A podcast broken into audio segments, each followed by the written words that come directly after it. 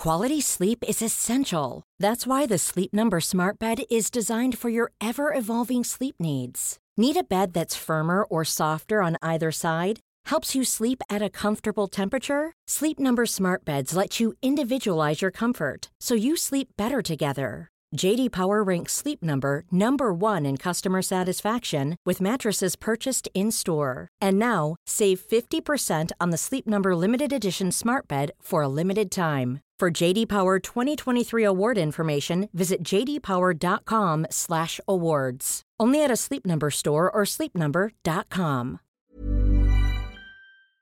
Bonjour, je suis Agathe Le Caron. Bienvenue dans Ex, le podcast qui vous parle d'amour au travers d'histoires toujours extraordinaires.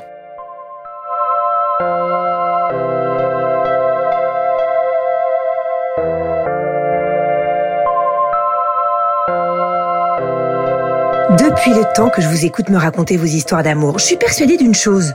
Le coup de foudre n'arrive jamais par hasard. Alors si vous avez vécu l'amour au premier regard avec quelqu'un mais que l'histoire n'a pas abouti, un conseil, retrouvez-le. Et ce n'est pas Rémi qui vous dira le contraire.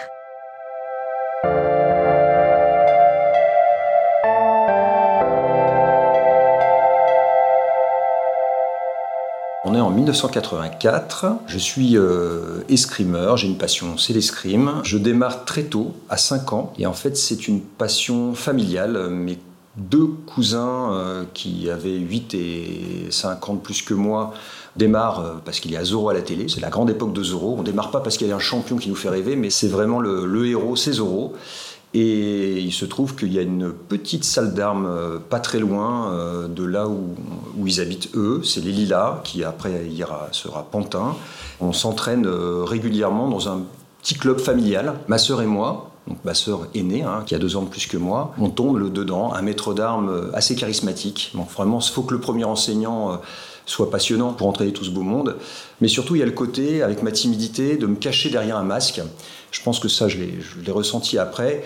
Il y a le côté, on, joue presque un rôle dans la vie. Quand on est jeune, en plus, je suis pas forcément très à l'aise avec ceux de mon âge. Mais dès que j'étais derrière mon masque, bah, je me transcendais, je me transformais. J'ai 17 ans, je fais des entraînements deux fois par semaine à peu près, un peu plus, puisqu'il y a les compétitions euh, tous les week-ends quasiment et je suis en équipe de France euh, junior à ce moment-là. Et on fait des entraînements assez régulièrement, euh, que ce soit dans les clubs. Alors moi j'avais un club à Vincennes et des entraînements groupés avec d'autres clubs pour euh, essayer de faire une plus grande opposition. Avec d'autres armes aussi. Il se trouve que j'avais beaucoup d'amis dans le club de Saint-Gratien, dans lequel j'entraîne maintenant. On la boucle est bouclée. Et dans ce club-là, j'ai un ami d'enfance que je garde encore maintenant, dont je suis parrain de son fils, qui me dit bah tiens, on fait des entraînements avec le club du PEC. Et le club du PEC, c'est un club euh, quasiment constitué que de filles, donc vous voyez l'intérêt euh, qu'il y avait de faire ce regroupement, qui faisait du fleuret. Donc on a fait quelques entraînements avec ce club. J'ai 17 ans, je suis plutôt timide, je suis plutôt euh, observateur, je me mets pas trop en avant, quand j'essaie de m'y mettre, c'est pas forcément toujours bien à propos dans le sens où j'adore faire des jeux de mots, alors ça tombe souvent à plat. Un jour, on va à un entraînement commun avec le club du PEC, et c'est là que je vois Sibylle au milieu de ce groupe de filles. Donc déjà, euh, dans ma mémoire, en fait, si je me le représente et si j'essaie de le revivre, je la vois dans ce groupe euh, finalement, et quand je rentre dans la salle, elles étaient déjà là, déjà en tenue, donc tenue blanche. La tenue de l'escrimeur est toujours très élégante. Et je la vois, c'est comme si elle rayonnait dans un groupe où finalement toutes les filles parlent, mais elle, elle écoute. Je dirais pas qu'il y a jusqu'à un halo de lumière qui va sur elle, mais quelque part un peu, euh, je la compare à ce moment-là à une déesse grecque en fait. Hein. C'est comme si euh, finalement elle avait la beauté euh, d'une statue ou d'une déesse. Alors justement, c'est peut-être un peu trop dans la vision, mais ça donne envie d'en savoir plus et de me rapprocher d'elle. Bon, j'attends un moment propice pour pouvoir discuter avec elle.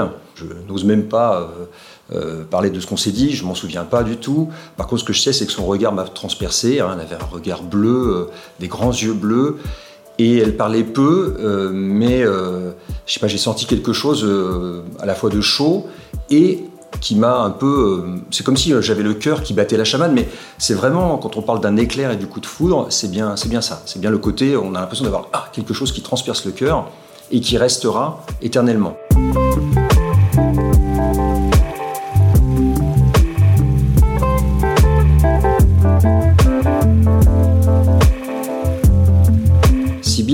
Assez petite. Elle se tient très droite. Elle a des, donc des grands yeux écarquillés sur le, monde. Presque l'impression qu'elle les ferme pas souvent, qu'elle les cligne pas souvent. Enfin, on a l'impression que finalement il y, a un mystère que moi j'avais envie de percer, euh, sans savoir trop comment finalement euh, aller plus loin et, aller plus avant. C'est vrai qu'il y, a, vraiment un côté euh, très étonnant chez elle qui est, je n'en dis pas plus, mais j'ai plein de choses en moi. Mais je pense que ça représentait mon idéal féminin à ce moment-là. Alors on fait plusieurs entraînements, on essaie de trouver des moments où finalement échanger, mais dans un groupe de copains, on n'est jamais tout seul. Dès qu'on commence à discuter un peu, tout de suite ça fait jaser, hop, il y en a plein qui viennent. Bon, euh, alors est-ce que c'est mon imagination euh, débordante ou est-ce que c'est la réalité? Mais j'avais l'impression que beaucoup de garçons tournaient autour d'elle. ce qui est euh, pas pour me plaire spécialement. Donc il y avait un côté, finalement, c'est difficile de trouver des moments cela seul. Il s'avère que sur cette saison 1984-1985, il y a des entraînements, mais il y a aussi des compétitions. Des compétitions où on se retrouve ensemble. Je me souviens notamment d'une compétition à Budapest. On était en Coupe du Monde, donc il y avait à la fois euh, les juniors et puis les surclassés euh, cadets, donc les cadettes. Et donc on se retrouve à Budapest, on fait nos compétitions et il y a euh, la troisième mi-temps, on va euh, finalement dans euh, des boîtes de nuit là-bas, encadrées par les entraîneurs. Et c'est là que finalement il y a aussi des choses, on, a dansé ensemble, on, a fait des, on est allé un peu plus loin. En fait, c'est comme s'il y avait quelque chose d'obsédant, de, fascinant. C'est comme s'il était toujours dans ma tête. Et en fait, je commence à lui écrire quelques lettres. Assez simples, je pense, assez, assez factuelles. C'est bah, je vais venir à l'entraînement, ou malheureusement, je ne peux pas venir à l'entraînement. Voilà, en fait, jusqu'à ce que cette fameuse lettre que je lui ai écrit pour son anniversaire. Donc j'ai gardé euh, finalement le brouillon. Donc je l'ai écrit en 1985. Elle a 15 ans à ce moment-là. C'est une lettre, euh, quand je la relis, elle est, elle est complètement atypique. Et je ne veux pas lui déclarer ma flamme directement, parce que je suis trop timide. Mais en même temps, je lui fais comprendre qu'elle me fascine et qu'elle est rayonnante pour moi.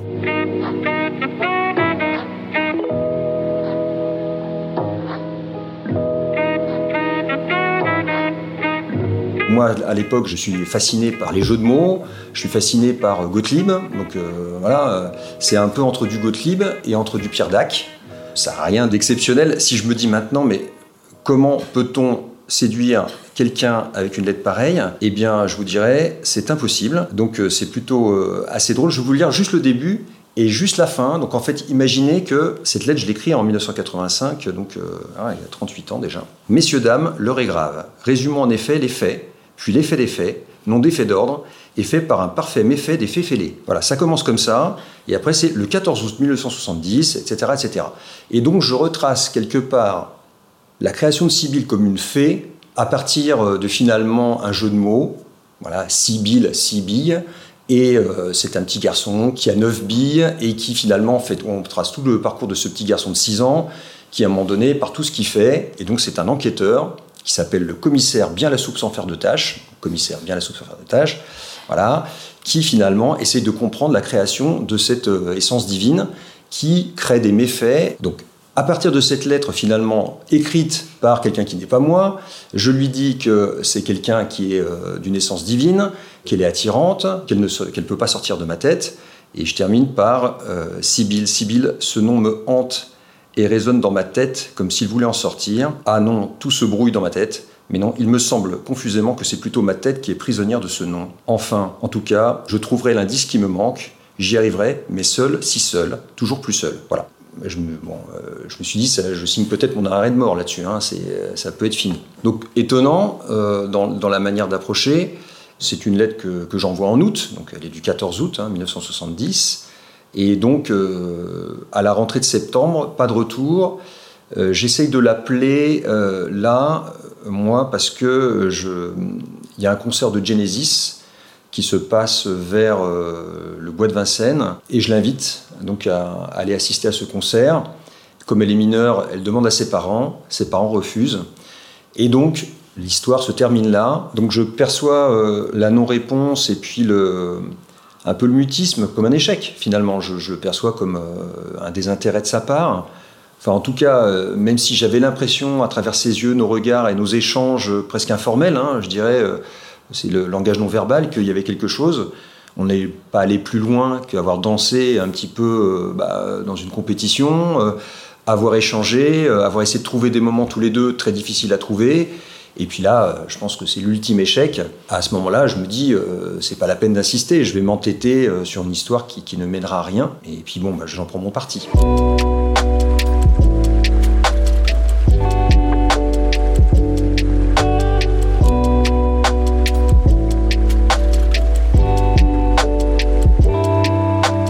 Quelques temps après, j'apprends qu'elle se met en couple avec Franz, qui est un ami de Saint-Gratien, au milieu de l'escrime. Et je revois euh, quand même Sibylle, elle a continué l'escrime jusqu'à 20 ans, jusqu'à arrêter euh, pour suivre ses études d'architecte. Et moi, euh, alors il y a une, scène qui est très importante. On se retrouve après un championnat de France en région parisienne, dans une boîte de nuit parisienne. Pourquoi Franz n'est pas là? Je n'en sais rien. Je sais qu'elle est en couple avec lui. Et là, on se retrouve tous les deux. Et là, on s'embrasse. Et là, on passe la soirée ensemble, sans beaucoup échanger, enlacés l'un avec l'autre. Donc, euh, pour moi, c'était hyper important. Pour moi, j'avais l'impression que quelque chose démarrait. Mais elle, elle était en couple avec Franz aussi. Alors, donc pour moi, il y a beaucoup de choses qui se passent dans ma tête. Pourquoi, alors qu'elle est en couple avec Franz, elle, euh, elle, se met avec moi? Enfin voilà, donc là, je comprends qu'il y a quand même quelque chose, que j'ai quand même marqué son esprit et qu'il y avait peut-être plus que ce que je pensais. Euh, pour elle, quelque part, c'était quand même un peu bah, se faire un pas de côté par rapport à son couple avec Franz. Et puis moi, c'était finalement, je m'apercevais qu'elle ressentait quelque chose pour moi. Je pense que cette soirée, au lieu d'être le début de quelque chose, a marqué plus le côté finalement on est allé au bout d'une histoire qui n'avait pas pu aller plus loin euh, quand elle avait 14 ans et que c'est une parenthèse dans, quelque chose qu'on ne pouvait pas forcément continuer via la distance, via nos projets euh, différents les uns les autres. Elle, est sur le point euh, d'arrêter l'escrime et puis moi je sais que j'ai envie de continuer et je vais continuer jusqu'au plus haut niveau. On arrête là, on se réécrit pas, on se recontacte pas et fin de l'histoire pour nous deux.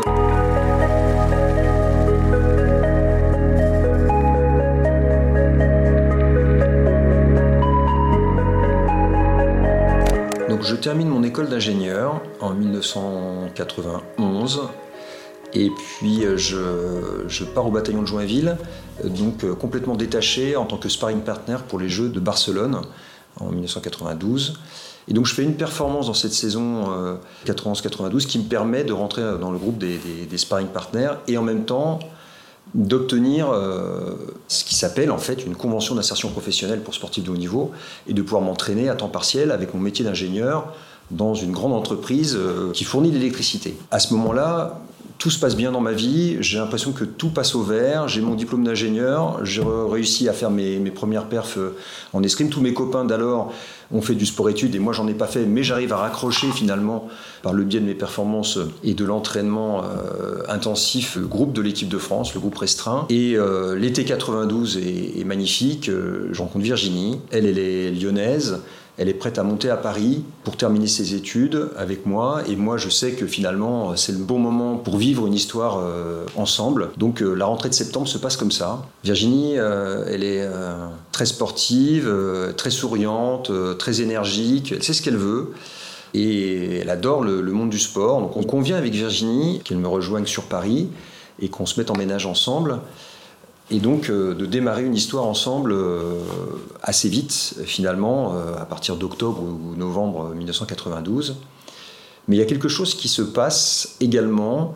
De mémoire, c'est Franz qui s'était séparé de Sibylle depuis deux ans, qui me dit qu'il y a une exposition de Sibylle qui expose des œuvres. Sibylle était artiste et peignait en plus de faire ses études d'architecte. Et donc je me rends à cette exposition et je retrouve Sibylle. Ça doit faire cinq ans que je ne l'ai pas vue.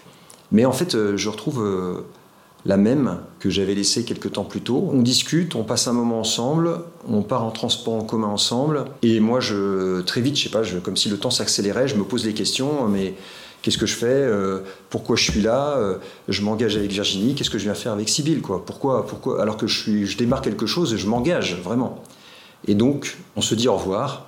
Je pense qu'elle, elle attendait plus. Mais moi, à ce moment-là, je suis engagé, je ne suis pas disponible. Euh, clairement dans ma tête, je suis pas prêt à, vivre une histoire d'amour avec euh, Sibylle à ce moment-là.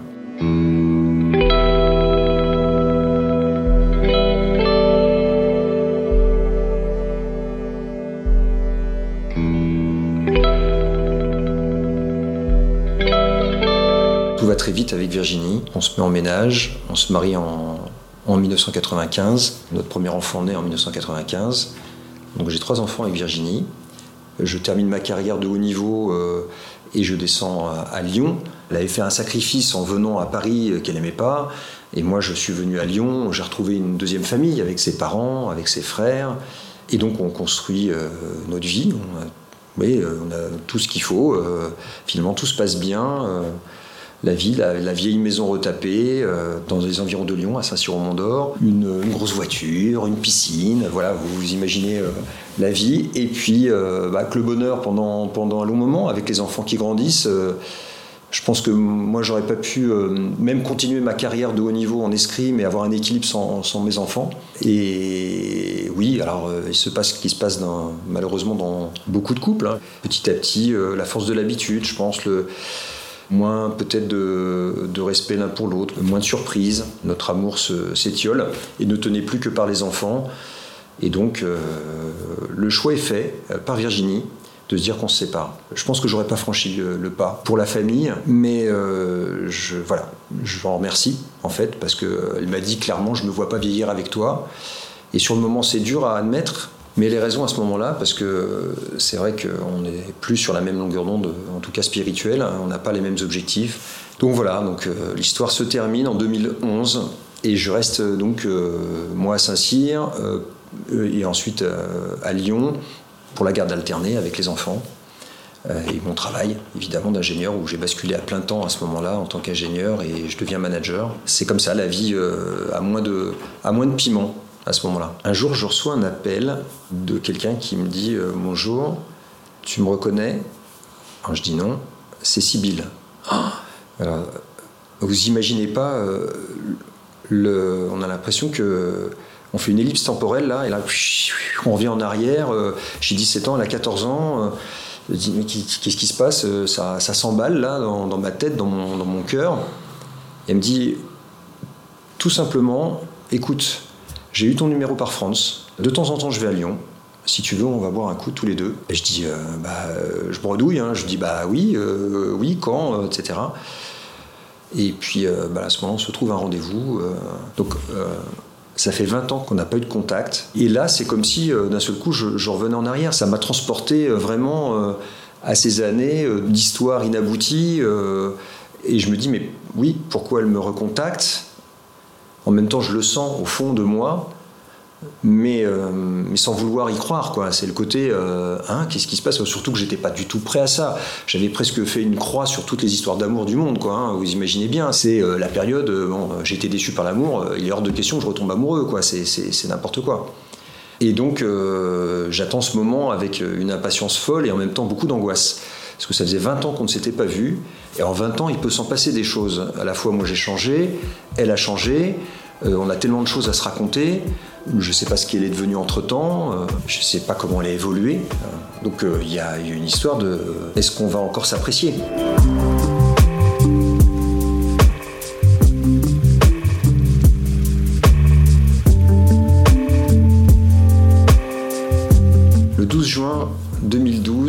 Elle arrive et puis donc elle va prendre son hôtel et on se donne rendez-vous vers son hôtel.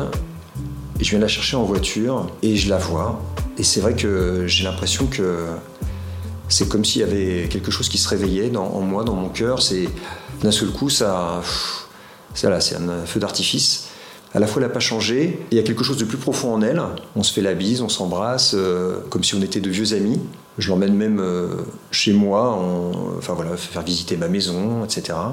Et donc on se raconte nos vies, elle me raconte pourquoi euh, elle m'a recontacté, enfin pas pourquoi, mais en tout cas comment elle m'a recontacté. C'est que Franz, qui se sépare aussi de, de sa femme et dont le divorce se passait pas bien, dans, au détour d'une conversation disait mais je suis pas le seul, il y en a beaucoup qui se séparent et donc Rémi se sépare aussi et elle du coup, elle a pris mon numéro et elle a eu l'idée de m'appeler. Donc, euh, elle me dit quelque chose d'étonnant, de, drôle, c'est qu'elle a, eu l'angoisse de me revoir juste avant parce que elle avait peur que j'ai trop changé et que je sois devenu chauve. C'était son, sa grosse angoisse. Bon, bref, j'étais pas devenu chauve, mais, mais bon, j'avais quand même pas mal changé. Euh, Sibyl a beaucoup évolué. Elle est partie en Russie et Biélorussie pour construire une ambassade donc c'était une aventure assez étonnante et même assez angoissante. Qu'elle a vécu avec euh, celui qui allait devenir son futur mari. Elle a eu deux enfants avec lui. Donc moi, je lui raconte ma vie avec mes trois enfants. Donc finalement, on a beaucoup de choses en commun euh, avec euh, donc un, couple où bah, finalement, elle, elle est, elle est encore en couple à ce moment-là, mais je devine qu'il y a quelque chose qui tourne plus rond dans le couple, qu'ils en sont presque au même point que Virginie et moi l'étions un an avant. Et donc on franchit pas de se réembrasser, de se remettre ensemble. Ce premier baiser est fort parce que c'est comme un baiser de quelque chose qui, euh, quasiment plus de 30, 30 35 ans avant, c'était le baiser d'avant. Hein, et, ça rappelle énormément de choses, mais en même temps, euh, il y a le côté d'urgence finalement. Il ne faut pas aller qu'à ce baiser, il faut aller plus loin, il faut construire quelque chose. Y a, dans ce baiser, il y, a, il y a toute cette promesse d'avenir en finale que toute cette chose qui n'a jamais été faite, qui n'a jamais été euh, réalisée, qui a été avortée. Voilà, l'histoire d'amour avortée qui peut se reconstituer, qui peut se prolonger cette fois. Donc on va tout de suite plus loin. Je vais dans son hôtel. Donc voilà, on fait l'amour.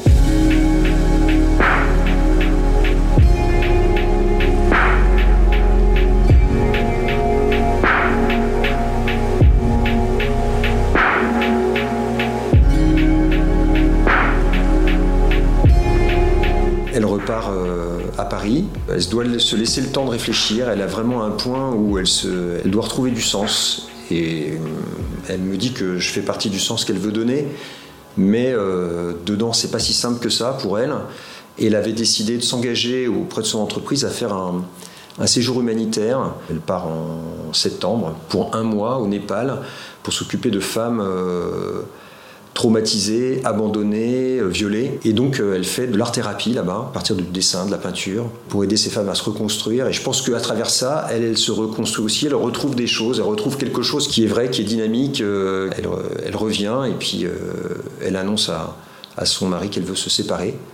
Moi, en fait, toutes mes émotions de l'époque sont là. Je, je sais que j'ai envie de construire quelque chose avec Sibyl, tout en ayant moi encore mes enfants, avec qui je veux garder euh, évidemment un lien fort. Donc euh, il y a le côté, euh, on a envie de construire quelque chose sans avoir à se projeter. Il y avait à ce moment-là, c'était notre idée de on verra. Voilà, on ne sait pas comment ça va se passer, mais on verra.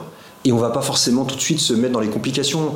Moi j'ai des contraintes, j'ai un travail à Lyon, j'ai des enfants à Lyon qui sont encore jeunes, elle a des jeunes enfants qu'elle veut aussi protéger. Donc euh, au final, c'est tout ça, ça, reste en gestation, hein. même si on sait qu'il y a une volonté commune de faire quelque chose et qu'on discute euh, quotidiennement au téléphone, en visio, etc. L'amour est fort, l'amour est là, l'amour nous, tient parce que nous dit euh, finalement on veut on veut construire quelque chose d'une manière ou d'une autre, on ne sait pas comment. Il y a encore le on verra qui est là, mais il y a le côté de voilà, on va, cette fois on va pas se lâcher. On s'est retrouvé, on va pas se lâcher, c'est fini.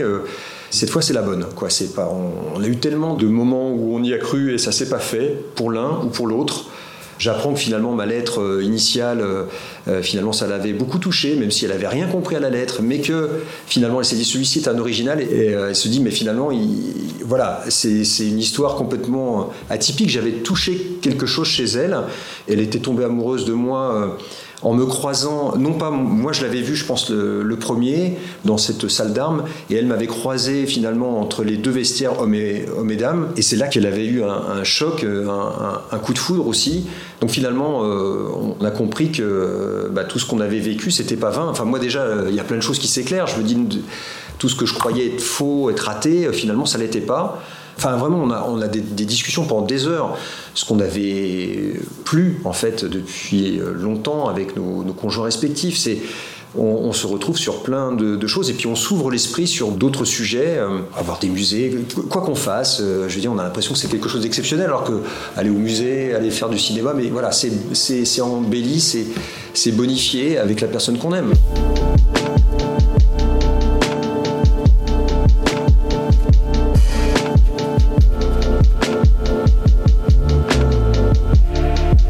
Qui est assez étonnant, c'est qu'à cette époque, euh, Virginie, qui s'était séparée depuis, bah, de moi depuis un an, hein, c'était son choix, elle me recroise et donc elle me dit bah, Je suis prête à, éventuellement à revenir euh, en arrière, euh, mais ce sera pas pareil, ce sera différent, etc. Et moi je lui dis Non, je suis pas prêt. C'est fini. Je, me dis, je pense que c'est toi qui avais raison. C'est toi qui as vu juste. Avant moi, euh, on allait se, dégrader, peut-être se détruire.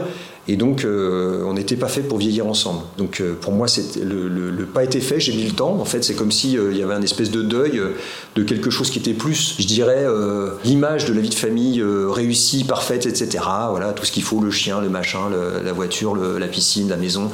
Non, en fait, c'est pas ça. Le bonheur, c'est pas ça. C'est une proximité d'esprit. C'est sentir quelque chose. Alors, on peut tomber amoureux, on n'est pas obligé de tomber amoureux à 14 ans et 17 ans, hein, mais quelque chose qui crée cette proximité où on, se, on sent qu'on a euh, quelque chose en commun et qu'on ne se lâchera pas et qu'on restera toujours l'un pour l'autre. Donc Sibylle se sépare, elle prend un, appartement, un petit appartement euh, qu'elle avait, elle vit dans une trentaine de mètres carrés, donc je la rejoins assez régulièrement à Paris. Donc euh, je passe un week-end sur deux à Paris. Dès que je peux aller faire une réunion à Paris, je vais dans une réunion à Paris et j'y passe un peu plus qu'une journée. Et puis bon, forcément, au bout d'un moment, se, pose la question de qu'est-ce qu'on fait? Est-ce qu'on continue à être l'un à Paris, l'autre à Lyon? Et en fait, on franchit pas le, pas parce qu'on n'a pas envie d'abandonner nos enfants, euh, jeunes à ce moment-là, fragiles adolescents. Et il se passe quelque chose bah, qu'on avait appelé de nos voeux euh, tous les deux, c'est que on projette d'avoir un enfant tous les deux. Alors c'est pas simple parce que bon, Sybille a, 44 ans, moi j'en ai 47, on a nos grands-enfants, euh, mais en fait le choix semble un peu évident, c'est-à-dire que on veut renforcer notre vie quelque part, c'est de se dire finalement on veut, aller au-delà de vivre des bons moments tous les deux, c'est-à-dire c'est facile, hein, on n'a pas d'engagement, on vit pas ensemble, on voit que bah, finalement quand on se prend des week-ends ensemble ou des déplacements, donc finalement il y a les bons côtés de l'histoire, mais on veut aller plus loin, le on verra ne nous suffit plus, c'est maintenant, euh, voilà, on voit, on avance, quitte à prendre le risque évidemment de cette grossesse euh, qui n'est pas simple à 44 ans, pour que cette histoire ne, ne tombe pas en en décrépitude, euh, alors qu'on s'était dit finalement c'est le début de quelque chose. Et en décidant ça, elle tombe enceinte rapidement, et là évidemment le choix c'est de se dire bah faut qu'on se retrouve tous les deux quelque part, qu'on vive ensemble. Donc soit Sybille descend à Lyon, soit moi je monte à Paris, mais ça peut pas se faire autrement. Et donc euh, bah, il se trouve que euh, finalement moi je trouve très vite un poste à Paris. Et Sybille trouve un poste à Lyon quelques mois plus tard, et donc on a failli se croiser. Hein, L'histoire euh, drôle serait été qu'elle se retrouve à Lyon et moi à Paris. Non, bon, bref, il a fallu que quelqu'un renonce à son poste. Et c'est Sibylle qui a renoncé au, sien. La grossesse se passe de, de Sibylle, elle se passe plutôt bien. Euh, et en fait, euh, Iris arrive en octobre 2015. Bah, Iris, c'est comme un rayon de soleil qui arrive. C'est notre amour personnifié on a devant nous euh, une belle histoire à construire avec elle. Et, euh, je pense que c'est bah, voilà, tout simplement le fruit de notre amour. C'est un petit bout euh, qui, est fragile et on se dit finalement, on, se met tous les deux autour d'elle et on va construire quelque chose ensemble, presque ce qu'on aurait dû faire 20 ou 30 ans plus tôt. Ça aurait pu être cette histoire qu'on vit. Bah, finalement, elle a 45 ans, moi 48 Finalement, il n'y a pas de moment pour tomber amoureux, il n'y a pas de moment finalement pour avoir euh, cette vie de famille recomposée, pour le coup. Ça a vraiment cimenté notre amour, mais je pense que notre amour était très profond. Mais je pense que c'était vraiment le choix de si on faisait ça, eh bien c'était vraiment pour aller euh, cette fois franchir ce cap, d'aller ensemble vivre le reste de notre vie.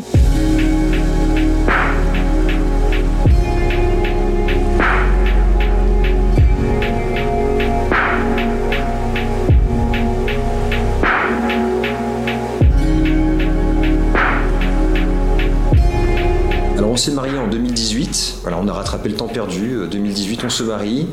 On a invité tous nos amis. Euh, et ça a été une belle fête. On n'avait pas forcément besoin de ça pour savoir que c'était presque une régularisation de quelque chose qu'on avait en nous depuis des années. Hein. Quand on pense à notre première rencontre, c'est 38 ans avant. C'est énorme, mais en fait, on a toujours vécu finalement dans la tête l'un de l'autre, nos histoires séparées.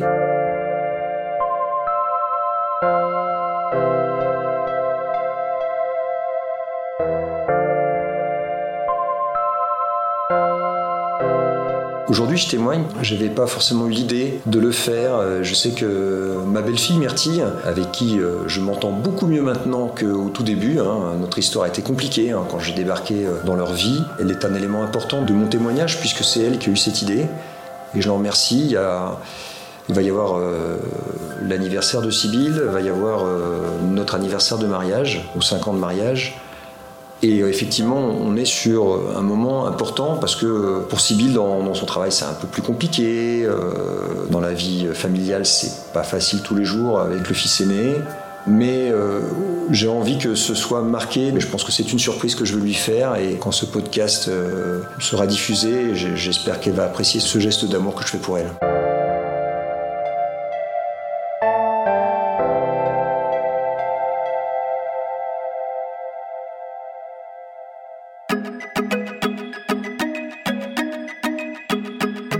Si vous aimez les histoires intenses, découvrez notre nouveau podcast qui s'appelle Les Rescapés. Merci à Clémentine Delagrange d'avoir réalisé cet épisode et à Agathe Soro de l'avoir monté et mis en musique.